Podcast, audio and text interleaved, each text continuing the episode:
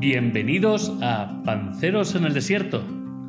Después de ese grandísimo final de primera temporada que nunca acabó de ocurrir, pues empezamos la segunda, el tiempo pasa volando y empezamos esta gran segunda temporada después de este extraño verano, pero a la vez tan especial. Espero que hayáis disfrutado un magnífico verano, hayáis podido disfrutar con vuestras familias, amigos, o que incluso más, que lo sigáis disfrutando. Ahora nos volvemos a juntar los panceros para, para continuar esta travesía, ¿no? Estos días que han sido mucho más secos sin vosotros. Ya somos 380 suscritos a Evox, que nos sorprende. Nunca habíamos llegado en menos de cinco meses que tanta gente se haya apuntado a estar con nosotros y otros tantos más en Spotify. Nada más que daros las gracias por haber estado con nosotros en este viaje y que sigáis y que nos acompañéis también en esta segunda temporada. Pero para eso tenemos que volver a empezar, así que ¡empezamos!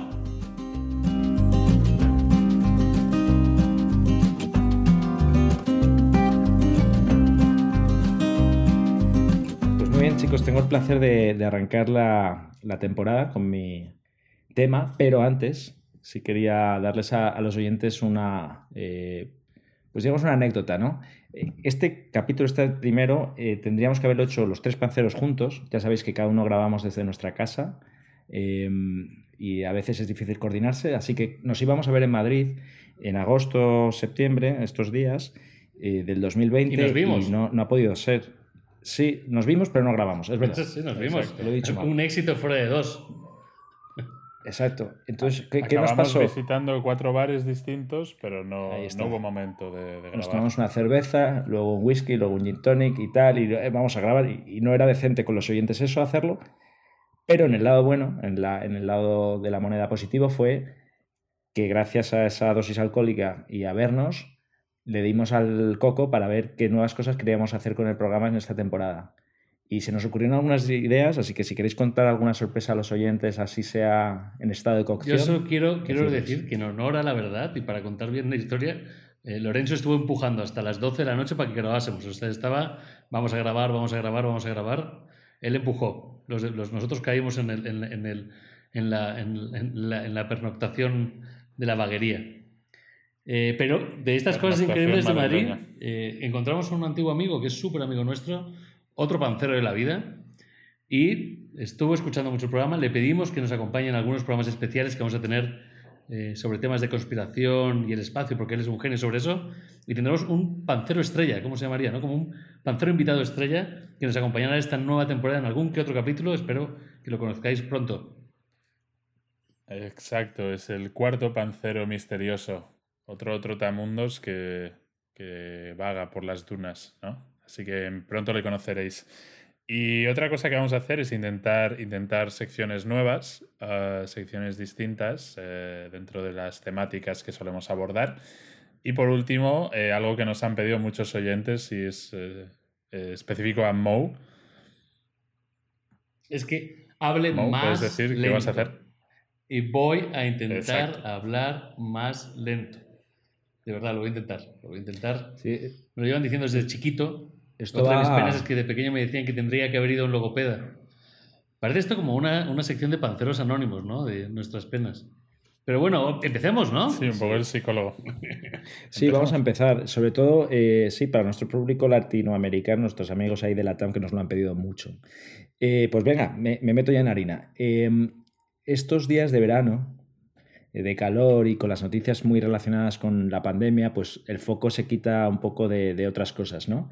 Y es curioso que de repente navegando entre las noticias, me, pues veo que, la CIA desclasifica una serie de documentos, ¿vale? Yo, esto es habitual, pero siempre como que pasan muy desapercibidos, ¿no? Pero estos cuesta hasta encontrarlos en la, en la, en la prensa, ¿no? En Google, cuando los googleas y tal. Em, os voy a leer los temas, ¿vale? Porque son varios, son, casi 6.000, 60.000 documentos, no sé, eh, de, varias tipologías. Eh, y me parecen muy curiosos. Mira, un tema que han desclasificado sobre estudios sobre eh, meditación trascendental. Otro es de chakras y energía en el cuerpo humano, los centros de energía del cuerpo. Algo que parece, pues eso, de, de, que hay gente que cree, que no cree, pero desde luego una cosa un poco, ah, digamos, poco objetiva, pues que esto haya un documento de la CIA. Para más sorpresa, otro tema, viajes astrales. ¿eh? ¿Y, tienes un poco las conclusiones de estos estudios? Ahora, os digo un poco de todo. Eh, y os doy, dos más, ¿vale? Y entramos un poco en lo que dicen los estudios. Otro es de universos paralelos, ¿vale? Repito, me llama mucho la atención que la CIA diga, oye, ¿por qué no ponemos a estos cerebros, a esta gente, a estudiar eh, es, universos es lo mismo que te iba a decir, como cómo montan el equipo en plan. Bueno, a ver, eh, a ver, John, John McCulley, Ashley McCuller, Tom Hanks, ¿eh? Frogger. Sois el equipo para entender sobre chakras. Preparados sí. investigar. No, y cómo es ese momento, ¿no? Porque ¿Te imaginas eh, todos estos temas que has dicho al principio, muy New Age, muy budismo, meditación y tal, ¿no? Viajes astrales. Y entonces de repente tienes ahí el grupo de, de viajes astrales que son ahí cinco hippies tomando el SD, ¿no? Uy, tenemos hoy un nuevo estudiante, ¿no? Y llega John Hanks, ahí recluta del FBI con el pelo rapado, mazado, pero mm. disfrazado como disfrazado de, de hippie, ¿no? En plan, hey, colegas, quiero aprender, ¿sabes? como agente infiltrado. pero luego John Hanks tiene que, tiene que adaptarse al mundo en la CIA, porque tienen que hacer las fotocopias todo el mundo. No está el típico viejo que lleva haciendo fotocopias y le meten en el equipo de viaje astral. Y ahora este hippie tiene que ayudarle, ¿no? Como el segundo de a bordo, a viajar astralmente y descubrir el otro universo. eso, es que nosotros tenemos mentalidad de guionista Netflix. Bueno, el último tema es de eh, eh, Stargates y portales, portales interdimensionales, ¿no? Como la, como la película. Todos estos, no, no lo he dicho, todos estos documentos son desclasificados de hace eh, unos 35, 40 años, son de los años 80, de principios de los 80. Y, y, también me recordaba mucho cuando leía las temáticas a la serie de Stranger Things, ¿no? que, se, que, es, o las películas de, de ET, etcétera, que son en esos años ¿Vale? Contextualicemos, esto lo está escribiendo un agente de la CIA en los años 80, cuando están todas las pelis de, de ET, los, pues los unis y todo eso, y están estudiando en serio pues los chakras, los viajes en el espacio-tiempo, el regreso al futuro, ¿eh? o sea, que, que, choca mucho, ¿no? Y, igual la decisión fue esa, ¿no? Que el director de la CIA estaba viendo a Doc en el viaje del regreso al futuro y dijo, oye, esto tenemos que estudiarlo, coge a, Jim Hanks y que se encarga de este tema. Sí, no, o sea, dices que tenemos nosotros eh, alma de guionistas de Netflix, pero joder, el de la CIA juega fuerte también, o sea, oye, mm. venga, tenemos presupuesto, nos dedicamos a perseguir el crimen. No, tú, ponte a mirar eh, puertas interdimensionales, venga. Señor, creo que entra en una puerta. Quiero que me entregues tu placa y tu pistola. O sea, ¿por, ¿por dónde empiezas, tío? Ya. Una primera pregunta que os quiero hacer así a bote pronto. O sea, tenemos meditación trascendental, chakras, viajes astrales, universos paralelos y los portales, ¿vale? Son mucha información, pero así a priori, ¿cuál os, eh, si fuerais Jim Hanks, ¿en cuál os hubiera gustado que se hubieran metido como becario? A mí eso, en la de infiltrarme en un grupo de, hippies eh, que tomen drogas alucinógenas ¿no? y hacerme pasar por uno de ellos para, para encontrar el tercer ojo y meditar y de repente, claro, y entonces luego pues es como en las típicas pelis, ¿no? Que te uno hippie se enamora de ti hasta que descubre que eres un, uno del FBI infiltrado, ¿no? Y, ya se desmorona todo. Yo creo que quería, me, llama mucho la atención la de chakras, ¿no? por todas las energías del cuerpo y demás, que están siempre tan candentes, y puerta interdimensional. Stargate siempre está en, mi cabeza de la memoria de los 90 y ambas dos, ahí, que me, ahí, yo me pondría de Sí. Nominado. ¿Y cómo, ¿Y cómo empezarías tu investigación en puertas interdimensionales? Primer día, primer día en el nuevo proyecto. Primer día es, es, el año 83 y tienes en tu escritorio una máquina de escribir y un folio. Agarro, agarro el teléfono. y, y, ojo, y una linterna y un walkie-talkie. Bueno, lo primero, primero, iría a la biblioteca. ¿Eh? Cosa que se ha perdido mucho, iría a la biblioteca, the library, la librería. Iría a hablar con la, con la persona que estuviese allí, el becario que estuviese allí, con Johnny y de Johnny, estoy buscando este montón de libros, ¿no? Y ahí agarrar como ese montón de libros de Interdimensional Poor Gates y así, así empezaría. o sea, pero, y luego, llamar, y luego llamaría a los autores. Estás, estás, escucha, escucha, estás, en, estás en cuántico en la CIA y, y, de repente, o sea, te piden un tema sobre universos paralelos y lo primero que haces es ir a la biblioteca como si fueras un estudiante. O sea, no, yo lo veo bien, ¿eh? Me, me, gusta el, me gusta el approach porque luego en la, el libro mítico que ha escrito un genio loco alemán que vive en el bosque en Alaska, le contactas a través del libro, ¿no? Y llamas ahí y ya, venga. Eso es. Avioneta, vamos a Alaska. Llegas a un pueblo raro de Alaska y ahí está este tío loco y te cuenta cómo se puede viajar en el tiempo. Eso. Vale, sí, hemos visto todas muchas pelis. Sí. Eh, está investigando por qué se filtran y qué dijeron estos documentos, ¿vale? ¿Por qué se, por qué se filtran? Mejor que filtrar, no, es la palabra, por qué se eh, escalan o se muestran al público de forma voluntaria. Por lo visto hay un acta que se llama Freedom of Information Reading, bla, bla, bla, bla, de Estados Unidos, donde están obligados a, eh, año a año, lo que no sea de conflicto para la seguridad nacional, ir sacándolo. ¿Por qué esto no es conflicto para la seguridad nacional? Porque los estudios realmente eh, son inconclusos mm, en todas las áreas, ¿no? Eh, yo he visto y ojeado alguno, y por ejemplo el de la meditación, pues ves que hay un, dibujo a mano del cerebro ¿eh? y te marca hipotálamo y tal, pero realmente lo que sacan es, sí, bueno, creemos que puede haber cierta influencia, pero es inconcluso. en todos. todo esto que sale, que es muy guay de verlo, la verdad es que luego es un poco, pues vaya chafada, ¿no? Claro, la CIA no va a compartir algo que sea de seguridad o que sea interesante. Mm. Estás teniendo tendencias a que uno va esperando que, eh, que Gusto traiga aquí como la super eh, análisis y luego es como, no, esto no hubiese pasado así. No, pues no dicen nada. Sí. os, he, chafado un poco. Bueno, seguro que algún científico son, ya os digo, más de 60.000 folios. Seguro que podemos encontrar algún detalle más interesante. Pero en general hay que pensar también Oye, ¿y la CIA por qué se desprende de esto? Así que ya, ya lo sabemos. Hay cosas relacionadas con la historia que sí son también interesantes, que ahí sí confiesan como mm. cosas que han hecho en Guerra Fría, en tal, pero bueno, mm. estos son un poco más ambiguos. A mí, hablando de la CIA, ¿sabes? me sorprendió el otro día, que viene con el tema, con el equipo de reclutamiento, que había un anuncio en The Economist reclutando a la gente de la CIA. Tú siempre te has imaginado como en las películas, ¿no? Que te llaman y te vienen a reclutar, ¿no? Estás fumándote eh, tu yello así psicotrópico y te dicen, es hora de ver viajes astrales. Y aquí y luego vas y abres una revista y pone, ¿quieres trabajar en la CIA, en un equipo para defender a tu país? Importante, que seas americano. Dos, que seas muy americano. Y tres, estés dispuesto a ayudar a tu nación. Vía Patriot. Call CIAAA.com, ¿sabes? Y luego acabas ahí pues estudiando los chakras y diciendo estudio inconcluso. Claro. Eh, bueno, pues me, me, lo imagino como la prueba de acceso de Men in Black o a una reciente película que he visto que es eh, que a un eh, espía precisamente la CIA le testan como haciéndole pensar que está dentro de una misión y se suicida o eso cree que él que se está suicidando por no confesar quiénes son sus compañeros y, esa es la prueba de acceso. Ah, te quisiste suicidar para no decir ser el chivato. Bien. Ahora, fuera del proceso de selección, un par de, apuntes más, ¿vale? Eh, ¿Por qué esto creéis que no tiene trascendencia mediática? ¿Por qué creéis, aparte que, hay que trabajarlo, un medio de comunicación podría decir, oye, voy a leerme estos 60.000 folios e igual saco cuatro ideas aquí impresionantes? Pues esto es muy buen punto, es lo que quería, lo que quería comentar y es eh, que ha pasado, eh, hace unos meses, ¿no? Se desclasificaron un montón de cosas sobre, sobre ovnis y a nadie le importó.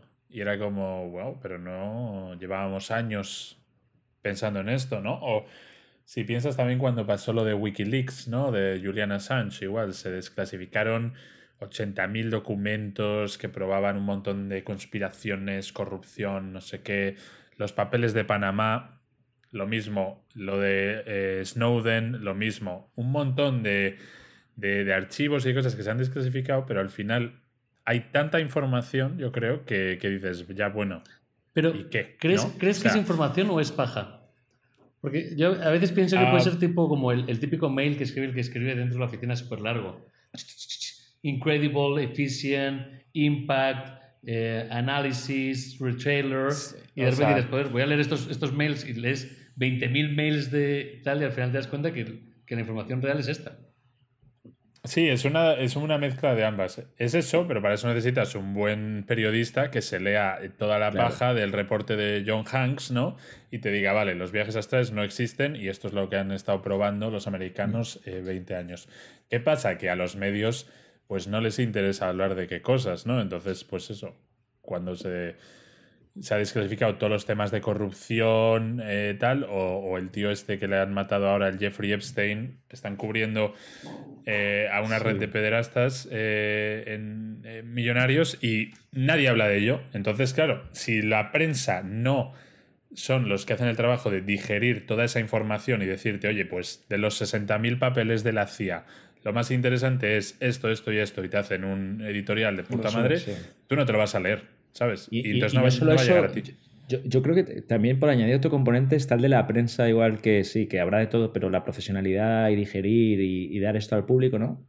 Pero otra cosa es por qué la prensa no lo hace, porque a lo mejor o tiene unas retenciones, como puede ser hipótesis conspiratoria lo de Epstein, pero también a lo mejor no lo hace porque el público objetivo, el que compra el periódico, se mete online pues le da importa un pepino esto. A lo mejor, ya las historias de ovnis a lo mejor no venden tanto y las historias de viajes mm, eh, trascendentales y chakras pues no venden, no sé. Es que, no sé, yo siempre he creído que los medios hacen que nos importe lo que ellos quieren que nos importe. Es decir, cuando se quiere que todo el mundo hable de algo, de repente ese es el tema principal, ¿no? Y es la, y es la preocupación principal.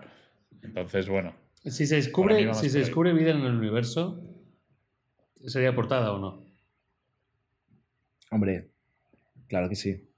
Eh, sería portada, pero poco tiempo, ¿no? Porque ya la gente como que necesita muchos estímulos y la vida que se descubriera probablemente sería como una bacteria o algo así, dirías. Claro. bueno, vale, bien. Si es vida guay, sí. Si es una célula y asquerosa en una roca, no. ¿Sabes? Mm. Estamos esperando ya un ET ahí con el que podamos jugar a la Play y tomar unas birras. Entonces... O un Mars Attacks. vale, eh, para no exceder mucho en este tema, hemos tocado ya de dónde vienen, por qué no tienen trascendencia. Vosotros que sois gente de, que inquieta y ya nos conocen nuestros amigos, estamos en el 2020 cuando se graba esto. El hijo de John Hanks ha tomado la posición de Jim Hanks en la CIA. ¿Qué creéis que está trabajando ahora? ¿En qué, qué puede estar investigando la CIA ahora de nuestros días? Que, en 20, 30 años se desclasifique y Pensaros en el Desierto 2.0 hable de ello. Pues mira, yo creo que el otro día eh, reveló, presentó Elon Musk que su nuevo invento, que es eh, Elon Musk, el CEO de Tesla, eh, que es la empresa Neuralink, que es una especie de chip, un implante que van a poner en los humanos para hacernos superhumanos. Y bueno, lo presentaron que llevan varios meses testándolo en cerdos. En una granja de cerdos, los cerdos ya son cerdos cyberpunk, ¿no? Cerdos biónicos. Pues yo creo que uno de esos granjeros que están ahí limpiando el corral del cerdo es un becario de la CIA encubierto. Tema ese para hablar en otro capítulo, ¿eh? El Neuralink es un temazo. Mm. Yo preparado, un temazo. Pero eh, eso, por resumirlo un poco a la gente, es controlar al cerdo, ¿no? Tú lo controlarías como si fuera. No, es como ponerle un. ¿Cómo se dice? Como un upgrade, como mejorar el cerebro eh, con, una, con un chip. Pero bueno, yo digo que uno de los granjeros era un agente encubierto. Sí, y que, y que precisamente sea ese el tema de estudio, ¿no? El cerebro, cómo se puede mejorar, los supersoldados, y alguna vez lo hemos tocado. Vale, tú, Mo, ¿qué tema crees que está escribiendo Jim Hanks Jr. ahora mismo en cuanto? El veganismo. ¿El veganismo te convierte en superpoderoso? ¿Sabes? Te, trae, te superpoderes o algo así, ¿sabes? Algo Tiene que ser como lo de los chakras. Pero es de gente que esté muy fuerte ahora, digan, a ver si tienen razón esto de, de que te vuelves superpoderoso. ¿Pero veganismo a secas o veganismo con CrossFit? No, tiene que ser veganismo. Bueno, sí, pues veganismo es esta, entraría en, en, el juego de estudio, pero el, título de la tesis sería eh, ¿Da el veganismo superpoderes a las personas? Ese sería el título de la tesis. Pues venga, yo me la voy a jugar algo más segura. Yo creo que como la robótica y la inteligencia artificial van a sustituir al ser humano y ya están avanzando los documentos para, ver cómo puede impactar todo eso. Lo hablábamos el otro día en nuestra quedada física del detective humano y el detective robot juntos. Nuestra quedada física. Sí. Y mm, con lo que has dicho sobre por qué no nos damos cuenta ya ¿no? de estos de estas mm, em, cuando salen a la luz todas estas cosas, me ha hecho pensar un poco en el símil este de esto que este dicho de si cae un árbol en el bosque y no hay nadie para escucharlo, hace algún sonido. Y yo creo que ahora lo que pasa es al revés, que en el bosque, ese bosque está lleno de gente, lleno de gente, lleno de animales, lleno de gente gritando. Entonces, si cae un árbol, ¿alguien lo escucharía? Yo creo que ahora para que alguien escuche al árbol caer, hace falta que el árbol tenga unas luces LED y todas las cámaras apuntándolo. Y si no, da igual la información que saques, que todo pasa desapercibido en este océano de la superinformación. Sí, gritarías, árbol, no me molestes que estoy con mi PlayStation aquí en el bosque. Oye, me parece una metáfora muy bonita la tuya, muy romántica para concluir este tema de la CIA. Y yo creo que con esto, Mo, a menos que tengas algún último apunte, podemos pasar al, al siguiente tema. Vamos al siguiente.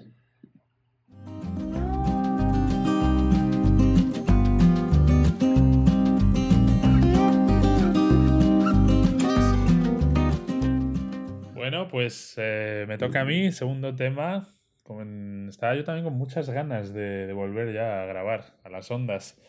Así que nada, yo, em, bueno, hemos estado viendo los que sigan un poco la bolsa, que, está todo bastante loco, ¿no? El, el Nasdaq en Estados Unidos no para de crecer durante la crisis. Y todo esto está viniendo por, por, las empresas de tech, ¿no? Al final, las grandes, los Googles, Facebook, Apples, pero luego también todas estas nuevas empresas, eh, la mayoría de ellas de, de, Estados Unidos, de Silicon Valley, pues los Teslas, eh, Zoom, etcétera, que no han parado de crecer, ¿no? Durante, durante la pandemia. Y, mm, y una cosa muy curiosa que está pasando. mi teoría con eso, perdóname que te interrumpa, es que la gente ha acumulado tanta pasta que que no te enfades, hombre, me gusta meter ahí un poco la, cuchara. La gente está en cuarentena aburrida y ha metido el dinero en bolsa, porque no tenía todo lugar donde meterlo. Y te cierro el paréntesis para que sigas. Sí, eso, eso por un lado, ¿no? Pero por otro, lo que sí que está pasando, y es un fenómeno bastante que a mí me da un poco de miedo, es cómo está habiendo este gran trasvase de riqueza, donde cada vez las clases medias en esta crisis están perdiendo muchísimo, ¿no? En lo que estamos viendo, pues, por ejemplo, en España, cierre de negocios, mucha gente al paro, etcétera. Y el que tiene dinero, etcétera, está todo subiendo, ¿no? Y los ricos haciéndose más ricos al final, pues eso, especulando. Y lo que dices tú también, mucho inversor que está en casa aburrido, oye, no tengo nada que hacer, venga, meto el dinero. Pero está todo subiendo. Y una cosa muy curiosa es que como digo, esto pasa sobre todo con compañías que vienen de Silicon Valley y una de las ciudades estrella ahí, que es San Francisco, que es la, segunda ciudad más cara de Estados Unidos, es una ciudad donde se ejemplifica muy bien esto, ¿no? De los contrastes que hay. Es una de las ciudades más eh, avanzada del mundo, una ciudad donde está petado de millonarios, los alquileres son altísimos, la gente tiene acceso a toda la última tecnología y a la vez es una ciudad que parece casi el tercer mundo, ¿no? Sí. Está lleno de gente cagando por la calle, gente drogándose, pero a unos niveles que es eh, rollo tercermundista total, ¿no? Eh, la, gente está teniendo verdaderos problemas con eso, ¿no? Heces humanas por todo el centro de la ciudad, jeringuillas al lado de los colegios, eh, locos, peleas, violencia, ¿no? Y entonces eh, bueno, quería ver qué pensáis de esto, de este tipo de ciudades donde se está, por un lado, es de las ciudades más avanzadas del mundo y por otro lado es de las más decadentes, ¿no? Eh, ¿Y por qué está pasando esto? Que... A ver, sí, yo, yo creo que, o sea, en pocos kilómetros cuadrados puedes encontrar, porque desigualdades las hay en todos lados, ¿no? Pero en pocos kilómetros cuadrados puedes encontrar gente tan rica, gente tan pobre, y no solo eso, sino compañías tan potentes eh, dentro de todos esos barrios. O sea, que, no es, esto no es, digamos, la India, donde pues, pues sí que hay diferencias, obviamente, pero no, no tienes esa estructura. Eh, pensamientos. Eh, yo creo que, bueno, pues que al final, pues, ¿qué quieres que te diga, Lorenzo? es una pena, pero yo cada vez creo que, que vamos más hacia lo que predecían las películas. Y te digo una cosa, yo creo que la ciencia ficción debería ser más una carrera casi universitaria, porque esto es más un Blade Runner que otra cosa. Sí, Eso ya, existe, ¿no? El futurismo, gente que intenta ver qué tipo de futuros vamos a tener. ¿Existe la carrera de futurismo? Existe, ahí no existe como tal, pero yo, por ejemplo, mm, trabajé con un tío que era abierto una agencia de diseño de futuros, donde intentan eso, eh, es como un grupo de filósofos, académicos y tal, y entender qué tipo de futuros pueden existir y, cómo la sociedad se puede ir adaptando a ellos, ¿no? A mí, a mí fíjate que, es por no desviarnos un poco del tema, pero sí me suena que en Estados Unidos había un tipo de carrera basada en la ciencia ficción, donde estudiaban las películas, las novelas, y, todo eso lo aplicaban a lo que pudieran ser temas de diseño, por ejemplo, pues en, trajes espaciales, etcétera. O sea que, que sí volviendo al tema un momento. Eh, sí, San Francisco es el ejemplo de los dos polos. pero ¿cuál sería el ejemplo de una ciudad más normalizada en, en que los polos estén más cerca? Yo diría nórdicos, todo lo que es Estocolmo, Dinamarca, Copenhague, Helsinki, Oslo. Yo creo que todo lo que habla San Francisco realmente es el símbolo de todo lo malo del capitalismo que nos avisaron durante años, de todo el capitalismo voraz, de su peor parte, ¿no? del capitalismo desaforado, ¿no? que se junta mucho con lo que dice Pep de, del tema de las inversiones y las acciones, que es todo especulación, es puro dinero, aire, como habla el de Wolf of Wall Street, que dice que Fugazi, Fugazi, es todo eso y toda esa parte, esas élites que nos controlan, acaban teniendo esa situación de descontrol en la sociedad, donde acabas teniendo calles increíbles por casas que valen millones de dólares y al lado la, pobreza más absoluta. Y es justamente el descontrol. Y todos los libros de los 80, 90 eh, de economía y de, que cuando hablaban de la economía neoliberal avisaban de esto. Lo que pasa es que ahora lo ves en físico, o sea, lo ves en, en, en directo, lo que, contra esa situación pero, de desamparo. haciendo algo del diablo, ¿vale? Un momento. Eh, desigualdades hay un montón, ciudades desiguales hay un montón. Eh, lugares donde se hayan creado en tan pocos kilómetros cuadrados, repito, empresas que han cambiado y transformado el mundo, yo pienso en muchos casos a mejor, hay pocos. Con lo cual, algo están haciendo bien también en crear esas empresas que sí que se lucran y está eso claro, pero que también aportan valor. ¿no? Eso, eso, eso es gracias a, algo ajeno a San Francisco. Y lo que decían es que San, eh, Francisco, California, ha vivido las tres revoluciones así más alocadas en los últimos 100 años, que es la fiebre del oro, la parte de los hippies y las tecnológicas. Exacto. Em, es que sí, para, dar un poco de contexto, ¿no? De cómo ha sido esa historia de, San Francisco. Siempre fue una ciudad como de acogida, donde iba mucha gente porque tiene un clima relativamente bueno, eh, por eso siempre la costa, la costa californiana ha traído a mucho eh, cuando llegaron todos los hippies, los gays, gente que se iba de casa, quería ser rebelde, salías del armario, te echaban tus padres de casa, te tenías que ir para allá, ¿no? Fue como esa ciudad de acogida, una ciudad muy artística, muy liberal. Pero, perdón, perdón un segundo, vete más, pero vete más atrás. O sea, repito, es que es la, era el salvaje oeste, ¿no? El, el, el, lugar incivilizado donde ibas a emprender una nueva vida. Ibas a buscar oro al río, ibas a, pues eso, a, a, a nuevas tierras. Yo creo que todo ese ADN sigue estando ahí de los últimos 150 sí, años. No, a ver, por un lado está el ADN este americano muy emprendedor, ¿no? Muy de buscarte la vida, de eso, irte a buscar las pepitas de oro, ¿no? Mm. Pero por otro lado estaba ese espíritu de la ciudad más, más como hippie, se convirtió un poco en el epicentro, ¿no? El barrio de Castro, el barrio gay de San Francisco, era como venir aquí, cuando la época de Woodstock y tal, y aquí nos juzgaremos. Pero no, pero espera, entonces, ¿qué pasa después? Llegan las eh, compañías tecnológicas que se empiezan a, crecer alrededor de Palo Alto, alrededor de Stanford, y eso ha pegado un boom en estos años que ha sido tan rápido porque ha venido con el crecimiento exponencial de la tecnología. Y de repente es cuando se llena esta ciudad, que era más de hippies y artistas, se llena con miles de millonarios. Escucha, creo, creo, Están llegando creo recordar que también una de las cosas que influenció es la industria militar, ¿sabes? Por, dar también el contexto, creo que, que Intel o algún tema así de, de chips y tal, se instaló ahí también cerca de Stanford, que, que pues, cuna de buen conocimiento, y también impactó en ese crecimiento desde los 60-70 a, generar esas empresas ¿no? que empezaron a escalar, efectivamente. Pero el caso es que, lo que las dos cosas no machean conjuntamente. O sea, lo que ves en San Francisco ocurre en muchas otras ciudades de Estados Unidos. Eh, eh, si vas a Chicago, si vas a Nueva York, o sea, ese, ese reto de una calle increíble y en otra calle alta mendicidad ocurre en muchas ciudades americanas, no solo en San Francisco. pero a, nivel de ciudad sí, correcto. A nivel que la ciudad también cree ese ecosistema empresarial, no, en ningún lado. O sea, empresas de tecnología, en ningún lado. Es que O sea, el, el tema de San, de San, Francisco es que ha sido mucho más rápido el cambio y más brutal, porque es verdad lo que dices, ¿no? Por ejemplo, en Los Ángeles, vas a la zona del downtown lleno de rascacielos y por el día está la gente en traje con el maletín y tal. Y es como que por la noche cambio de guardia, se apagan todos los edificios y de repente aparece una hilera de tiendas de campaña con mendigos, yonkis y demás. Y, son casi como los turnos, ¿no? El día y la noche.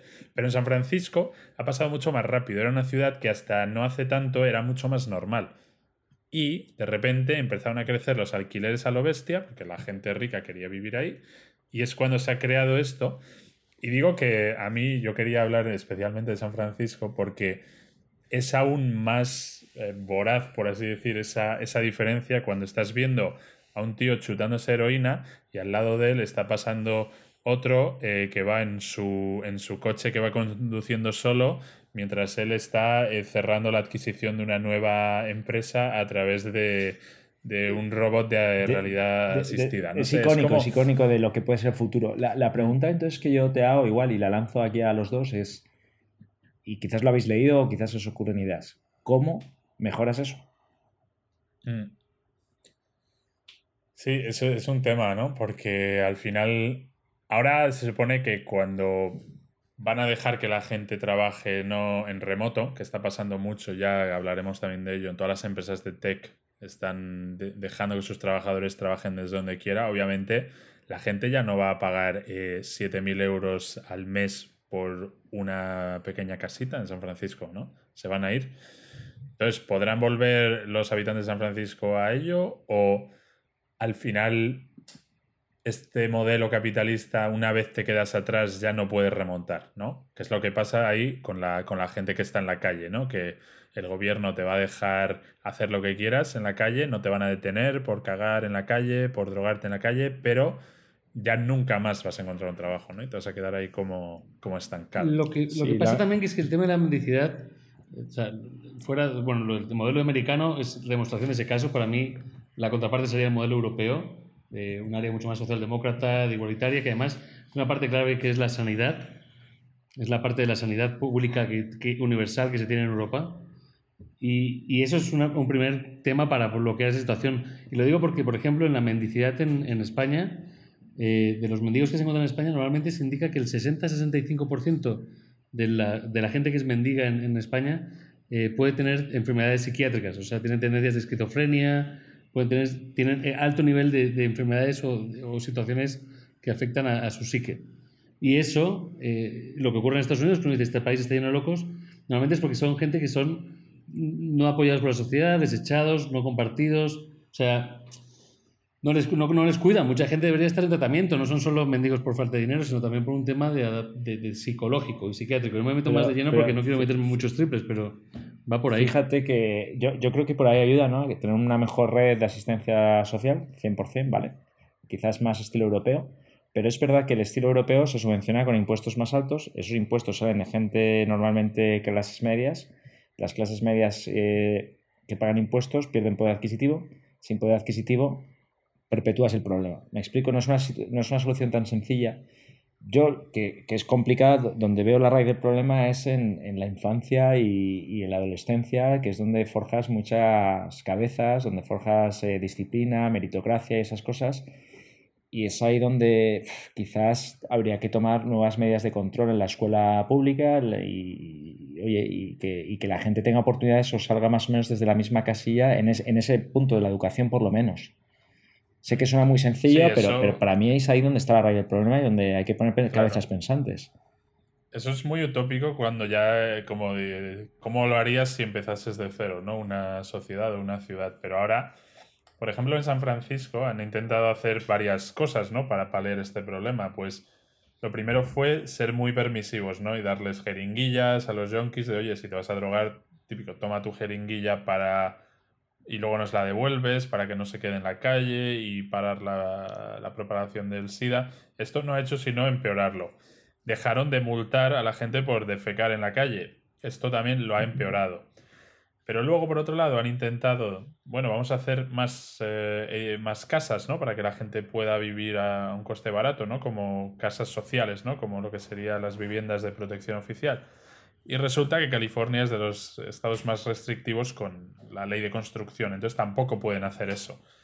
Entonces dicen, bueno, ¿y qué hacemos? Porque luego también ahí tienen unas leyes para que si alguien está loco, tú no le puedes obligar a tomar eh, tratamiento, a no ser que sea muy peligroso para su salud. Y eso en Europa, por ejemplo, sí que es más fácil dar tratamiento psicológico a la gente. Y es por eso que les dejan un poco sueltos por la calle y ves. No lo sé, ¿sabes? es lo que digo, que tú eso no lo ves en Europa. la gente que va gritando por la calle, una, que va chillando. En Europa sí puede ser que tengas un poco más una red social, cuesta más, ¿eh? de seguridad social, pero dos cosas rápidas. En, Europa hay, culturas latinas, ¿vale?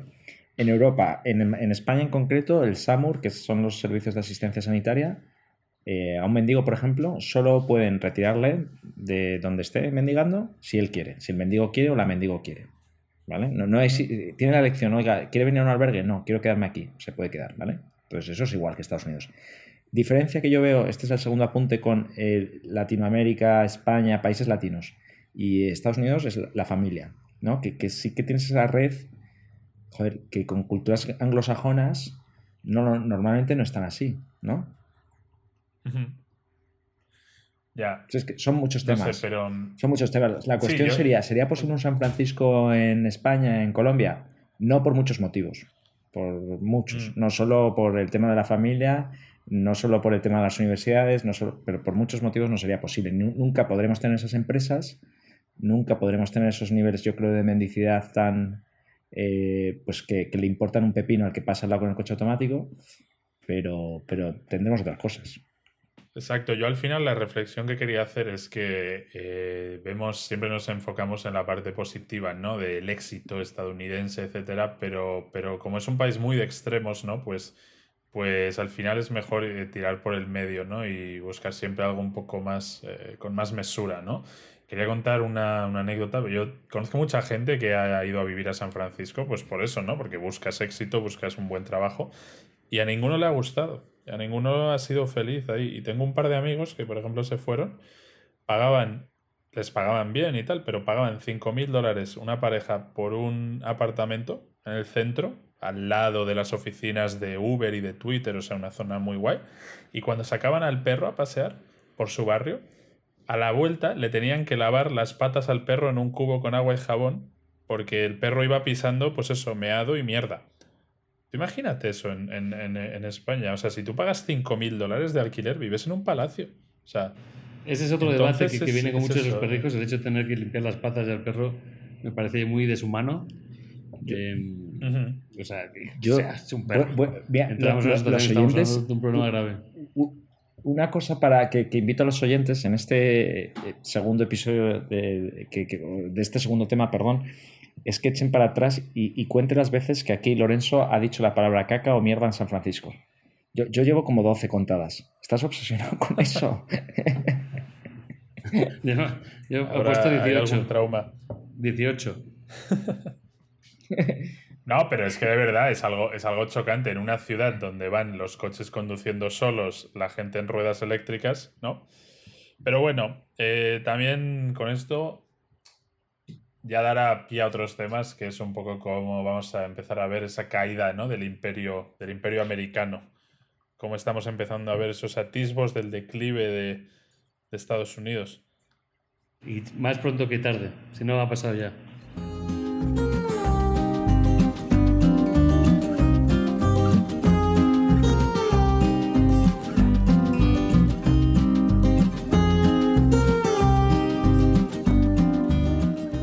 Pues para llevar yo el tercer tema del día, pues voy a hablar de un tema, en verdad no lo he preparado demasiado, pero es que esta mañana estaba viendo un montón de vídeos de YouTube de una persona que me ha encantado, voy a buscarlo después para acordarme el nombre y decir su nombre porque me ha gustado mucho cómo habla de arte, es un profesor de arte de historia de, bueno, historia del arte, de arte básicamente, de pintar sevillano, y me, me enganché esta mañana que estaba con, me he despertado muy temprano y me he puesto a ver vídeos y empecé a ver muchas cosas de arte y he dicho, wow, creo que no hemos hablado nunca en Panceros en el Desierto, o puede que sí, que decía antes Pep que puede que sí lo hayamos hecho, de arte moderno y los artistas modernos, ¿no? Y está viendo miles de obras esta mañana de artistas de estos modernos, que, o lo que se considera arte y lo que no se considera arte. Y mirando y viendo a los nuevos artistas, eh, eh, pues voy a comentar a varios que, hacia vosotros para que tengáis nombres, pero estaba viendo gente como Jeff Koons, eh, muy conocido por sus peluches gigantes eh, plateados, enormes, de perritos plateados, o también conocido por el perro de flores que tiene enfrente de, del Guggenheim, de Murakami, que es un artista que hace mucho arte pop muy tipo japonés, o, del mismo eh, Bansky, ¿no? que está súper de moda ahora con sus grafitis y sus acciones que han hecho en distintos momentos, como la subasta donde reventó su cuadro. Lo que yo quería ver con vosotros es el concepto de arte y qué es arte. Em, ¿Qué consideráis o cómo eh, definís vosotros o entendéis lo que es arte? Y luego eh, hablemos de algunas obras que sean famosas y entender si para vosotros es arte o no y para nuestros oyentes es arte o no. Entonces, como primera pregunta que os haría yo hoy, ¿cómo definís vosotros el arte, panceros? Pues no sé, para mí es algo que te haga, no sé, una creación, ¿no? Que aparte, para mí creo que el arte debe tener un componente técnico que sea algo difícil, ¿no? De, realmente crear algo así, que no, lo, que no esté al alcance de cualquiera, que tengas que tener ciertas habilidades y sensibilidad para transmitir una emoción de una manera directa, ¿no? El arte bueno es ese que te consigue sacar esa emoción sin ser muy explícito, que tú veas algo y digas, wow, esto no sé, me hace sentirme triste, me hace pensar en esto, me hace feliz, me hace sonreír y simplemente te gusta, ¿no? Eh, te gusta mirarlo, te gusta contemplarlo, te gusta experimentarlo. Yo diría... Que te conecte emocionalmente. ¿Mm? Exacto. ¿Qué dirías, Gusto? Muy en línea con Lorenzo transmitir un sentimiento disruptivo, disruptivo, o sea, que te incomode, que te agrade mucho, por ejemplo. Primer punto y segundo punto, que, sea, que esté bien contextualizado. Que esté bien contextualizado. ¿Qué quiero decir con esto? Que si tú ves una obra del Bosco y contextualizas que eso es del siglo XVI, entonces te quedas wow. Claro. Y ese es el punto, ¿no? Eh, estaba viendo en los vídeos de esta mañana muchos temas de nuevos artistas que aparecen en la Feria de Arco, por ejemplo, en la Feria de, Madrid de Arte Contemporáneo. Y se ven cosas como eh, bolas hechas de papel por una persona que representan la unión de las culturas, o ves piedras como de mármol que representan la naturaleza, o ves cosas muy sencillas que no requieren ningún trabajo. Es más, la descripción misma de las obras que hace el artista son más explicativas que lo que representa el objeto en sí. ¿no? Eh, no sé hasta qué punto y en el futuro, cuando contextualicemos este tipo de situaciones, se vean este tipo de arte de como lo contextualizamos ahora, que digan, ah, claro, esas tres bolas de papel que hacía este estudiante es una obra maestra porque, claro, hemos llegado a este nivel ahora de simplismo que llegamos a un nivel mucho más simplista dentro de 100 años. Ya, es que yo creo que ahora lo que está pasando y por lo que a mí no me gusta el arte contemporáneo o arte moderno es que se ha comercializado tanto que ahora simplemente es buscar un nuevo nombre, un nuevo artista y crear una marca, ¿no? De ese artista. Y ese artista, pues eh, todo lo que haga ya, todo lo que toque ya es oro, ¿no? Simplemente porque una galería o un marchante lo ha conseguido poner en el mapa, ¿no? Ha conseguido crearle ese nombre. Y entonces la gente, como se mueve mucho, pues por lo que le digan que tiene que pensar es, oye, esto es bueno. ¿Por qué? Porque es famoso. Punto. Entonces, se ha creado ese mercado en el arte, ¿no? Que también se utiliza ahora para blanquear dinero, en realidad. Y estos cuadros, ¿no? Como lo que se vio en el Art Basel de, de, Miami, ¿no? Que el plátano ese pegado a una pared con un, con un celo, que lo vendieron por un millón o una estupidez así. Pues eso no es arte, eso es una subnormalidad que es un tío que le han hecho famoso su galería de arte. El tío probablemente tenga más talento que para hacer esa mierda, ¿no? Pero es una manera de decir, mira qué radicales somos, que hemos creado esto y sé que alguien lo va a comprar. ¿Por qué? Porque el tío que está pagando un millón por ese plátano pegado con un celo sabe que en dos años vale dos millones y en diez años vale quince, ¿no? Entonces, ahora ya como que se ha, se ha metido tanto la parte económica que eso yo creo que quita el foco a veces a ciertos artistas, ¿no? A gente que igual pueda tener más talento o a o estos mismos artistas famosos que tengan que crear estas tonterías, como por así llamarlo, para llamar la atención, ¿no? O para, para decir, wow, qué simple, ¿no? O que, y a lo mejor es gente que puede pintar muy bien, ¿no? Pero tú crees que, o creéis que, que, yo qué sé, Van Gogh, ¿no? Es, corregirme, pero es un tipo que, que, vivió y murió pobre. O sea, él empezó siendo artista muy mayor, cerca de los 30, y murió, no sé si llegó a los 40. A eso me refería. Pero, pero claro, en la época de Van Gogh, que claro, no, estamos hablando de la misma cobertura mediática, eh, a lo mejor ahí decían también lo mismo que el del plátano. Yo estoy contigo, ¿eh? lo del plátano me parece una chorrada y estoy seguro de que es un clickbait, o sea, el, cuelgo el plátano que consiga publicidad en internet y fuera. Pero, pero vuelvo a la parte del contexto, a lo mejor Van Gogh en esa época era pues, pues vaya mierda esto de los puntitos.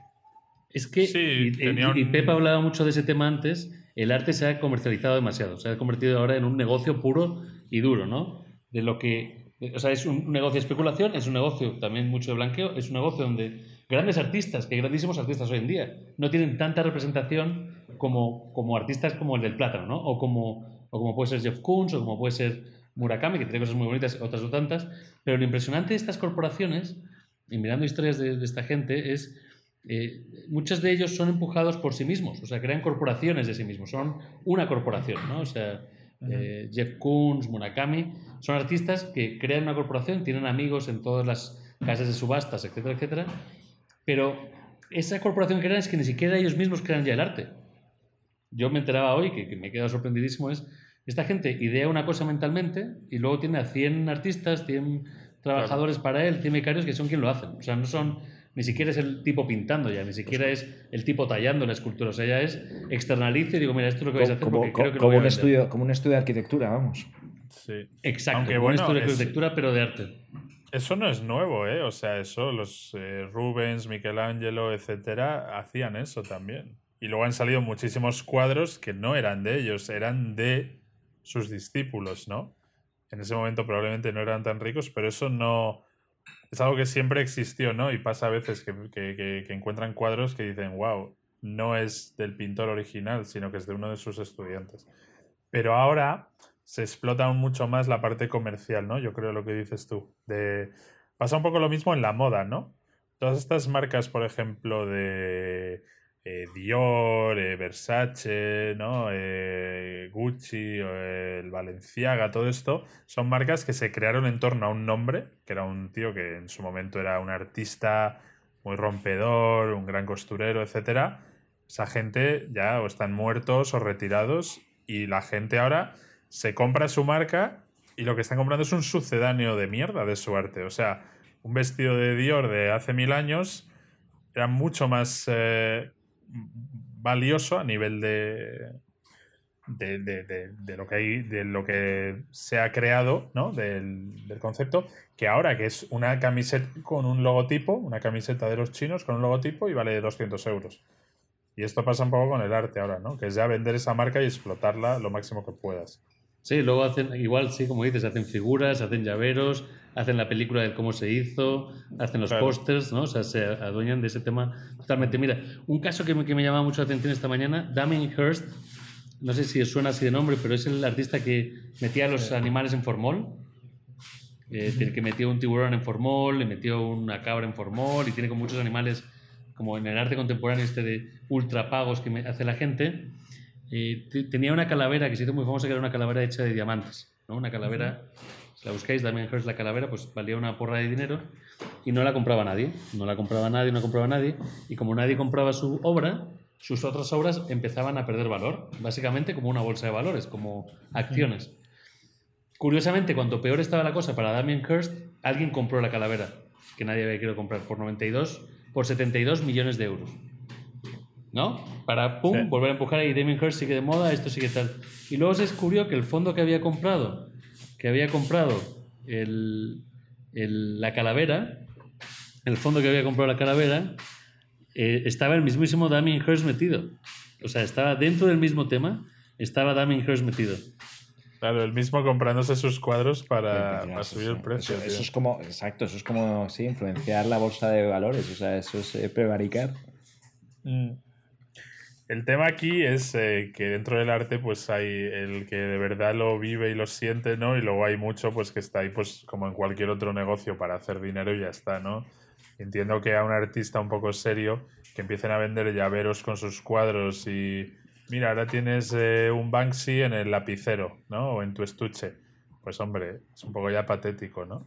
Eh, al final casi que te conviertes en lo contra lo que tú luchabas, ¿no? Pregunta, Pansky, ¿os parece arte contemporáneo y moderno o os parece una, una pintura normal y corriente? Hombre, no, a ver, a mí... Pansky, para, para comentar a los oyentes, es un famoso artista, creo que es inglés, que hace estos grafitis como de sombras oscuras que tienen imágenes bastante mm, no controvertidas, pero que generan bastantes emociones. Sí, muy famosa la niña con el. Yo diría que más que son reivindicativos, ¿no? Qué, mal. yo creo que todo el mundo conoce a, Banksy, pero lo has explicado peor, ¿no? Las sombras oscuras. Monocromático. Busquen, lo mejor, busquen lo mejor, que yo no soy profesor de arte. No. Em, el tema de Banksy es que es el primer grafitero que se ha hecho tan, tan, tan, tan famoso. Bueno, el primero no, el primero fue Keith Haring, que es uno que hacía dibujitos de muñequitos y tal, que ahora están en todas las camisetas y tal. Pero bueno, Banksy fue como. De repente ha pasado de, oye, arte callejero que a nadie le importaba, a ahora el tío hace un graffiti en Londres y corriendo lo tienen que vallar de, uy, que es un Banksy, no podemos mm. borrarlo, ¿no? Hizo, uno hace poco en un hospital, sí, por el tema de la pandemia. Em, no tenía ni idea. Entonces, a ver, a mí es un tío que creo que ha hecho cosas muy potentes a nivel, a nivel político, ¿no? Ha hecho varias críticas cuando, por ejemplo, pintó el muro de la vergüenza este que separa Israel y Palestina. Eh, hizo varias acciones. hizo, por ejemplo, un Disneyland como deprimente, como una especie de Disneyland con otros 100 artistas donde era todo como una crítica a Disney y al capitalismo y estuvo muy bien, ¿no? Pero ahora ya hay tanto dinero metido, metido que por otro lado piensas, a este tío que nació con toda su lucha contra el sistema, contra el capitalismo, y ahora mismo, por otro lado, está vendiendo cosas por 10 millones de dólares, ¿no? Y no se sabe quién es, no se sabe si es un grupo detrás. Decían que podía ser el grupo de música de Massive Attack, que es un grupo de música de trip hop eh, inglés, que podían ser ellos, los que están detrás de Banksy. No se sabe muchas teorías, pero a, mí ya como que me, parece un poco feo, ¿no? Que el tío ahora sea un megamillonario cuando salió de la calle a hacer grafitis contra el sistema, ¿no? Y ahora, no sé, igual luego llega y dilapida su fortuna y lo dona todo y es un tío genial, pero... Hombre, que, se lucre no me parece mal, ¿no? O sea... no, pero, pero ya llegan a ser cantidades un poco obscenas, ¿no? Cuando te están pagando por una plantilla que es puesto una plantilla de una rata así en un papel, eh, 5 millones de dólares. O, peor, acordaos ese cuadro que vendió y que, se, autodestruyó. ¿eh? un ah, cuadro que lo vendió y se autodestruyó y consiguió en esa autodestrucción, como segunda fase de la pieza de arte, eh, revalorizarse aún más. Sí, es que son acciones de. Entras en acción de revalorización, o sea, como que tienes que estar como los stocks. ¿Qué, ¿Qué, acción hago ahora para que hablen los medios de mí? ¿No? También, otro caso que hablen los medios de mí, porque si dicen, ha hecho una persona una calavera llena de diamantes, van a hablar de mí. Eh, ha hecho un cuadro que se autodestruye en la subasta de Sotheby's, van a hablar de mí. Entonces, más que ser un artista del arte, de, entender el arte desde dentro, parece que son nuevos iconos pop, eh, que nuevos Instagramers, influencers que están mezclando, con, bueno, influencers de todo tipo, pero que, pierden el, el, el, valor del arte, del interno y del pensamiento por el valor del show. Sí, y yo, ah, yo es que ahí es donde veo esa, esa tensión que, que, no, que no, con la que no estoy de acuerdo, que un tío, pues eso, un artista callejero, llámalo Banksy, llámalo Eminem, ¿no? Que has salido de la, de la, de la nada, de critico a los ricos, odio a todos, y de repente te estás codeando con todos ellos, y están los viejos millonarios a los que más odiabas, son los que tienen todos ellos tu arte, no lo tiene la calle. Y Eminem ahora ya está cantando en los Oscars, cuando era un tío que se hizo famoso criticando a Hollywood, ¿no?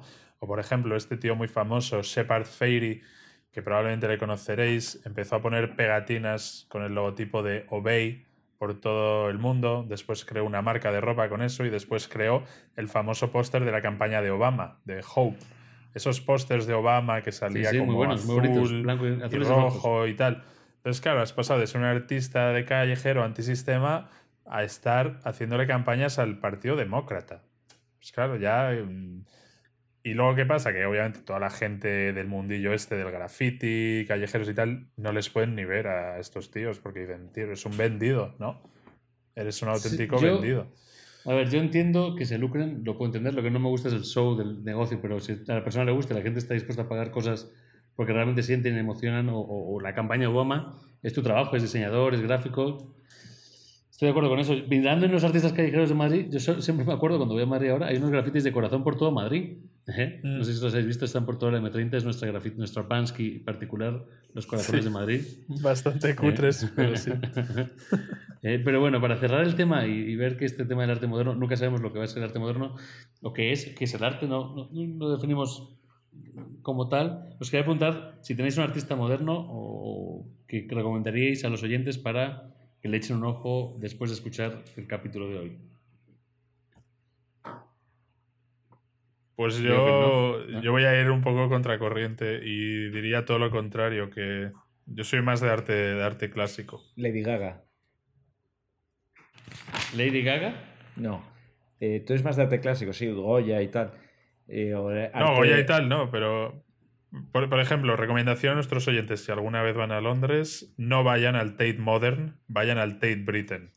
Dos museos, mismo tal, uno es de arte moderno, mierdas pegadas en la pared, y el otro es de auténticos pintores y de auténticos artistas. yo, Tate Modern. Me gusta eso de quejarme de las obras de arte moderno y decir, no me gusta esto, esto es arte. Ese efecto me pues gusta, me lo paso muy bien. La, la próxima te vas al Tate Britain, que está vacío, y ves los paisajes de William, William Turner, que es uno de los mejores pintores para mí de paisajes, y eso sí que lo ves. De barcos, te puedes ¿no? quedar 15. No, es de paisajes como muy bucólicos, mm. juega muy bien con la luz. O sea, es que te puedes quedar 15 minutos mirando un cuadro y estás embobado.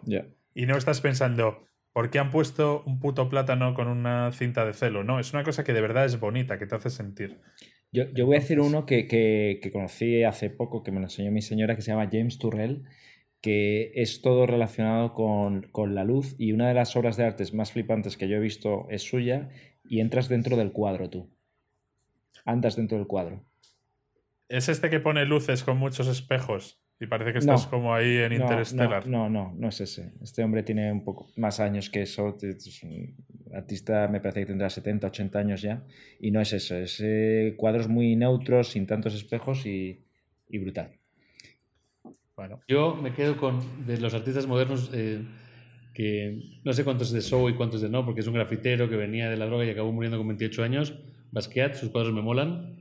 Eh, me gustan. Pues me gusta que, hayas dicho Basquiat, ¿no? Porque es un buen cierre para hacer pensar, ¿no? A, los oyentes. Un, tío que. Basquiat era un chico jovencito, así muy fortote, ¿no? Que se hizo novio de Andy Warhol. Cuando ya estaba Andy Warhol ya viejo churrusco. Entonces, quién sabe, se hizo, se hizo artista famoso gracias a él o era en sí un artista. ¿Qué viene primero, no? ¿La promoción o, o el talento?